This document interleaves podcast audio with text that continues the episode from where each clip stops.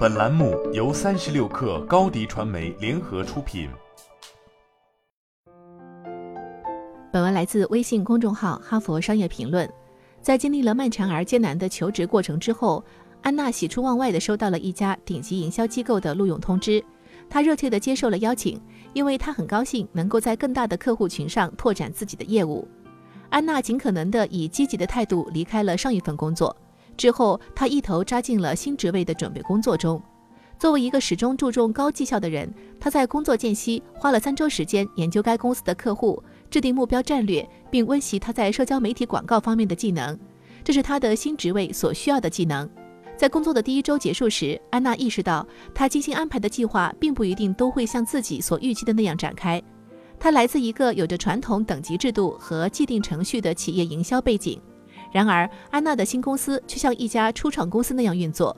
这是一个快速变化的矩阵化的环境，流程简化，职责也不明确。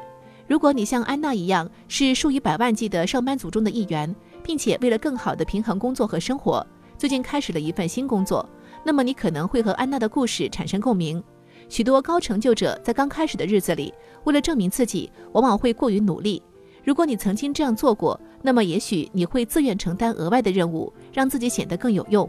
短时间内回复邮件，让别人觉得你反应迅速，或者以其他过度努力的方式来证明自己是一个值得雇佣的人。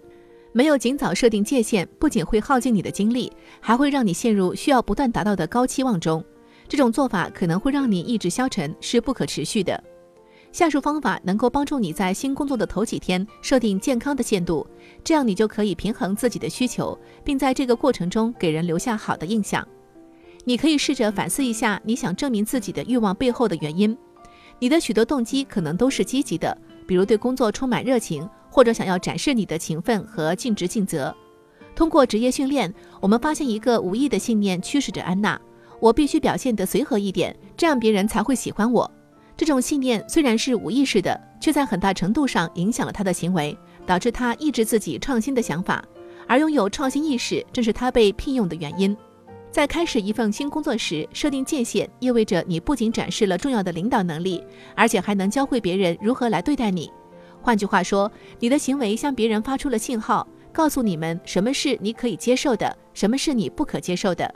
想想你需要在身体、心理和情感上达到最佳状态时，自己的界限在哪里？你可以积极主动地与你的经理和团队沟通自己的界限。在安娜明白了这点后，她抽出时间与每一位股东进行了一次“我们如何一起工作”的会议。在这次会议中，她概述了自己的工作风格和偏好，并激发了大家的一些期望。这样做给了她信心，并给她的股东留下了积极的印象。他们赞赏安娜透明的沟通方式。工作的最初几周和几个月无疑会提升你的声誉。超越既定目标非常重要，但要有选择的、有策略的这么做。你要确保把精力投入到影响最大的领域中去。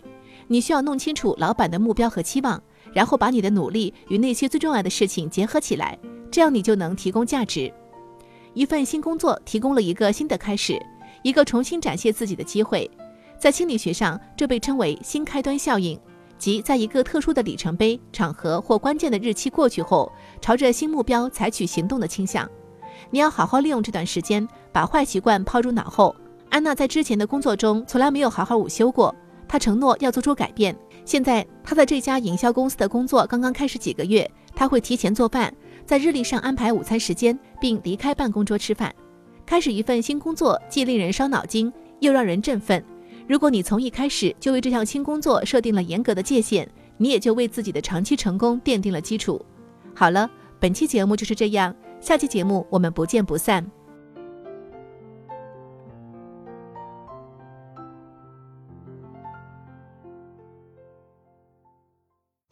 你的视频营销就缺一个爆款，找高低传媒，创意热度爆起来，品效合一爆起来。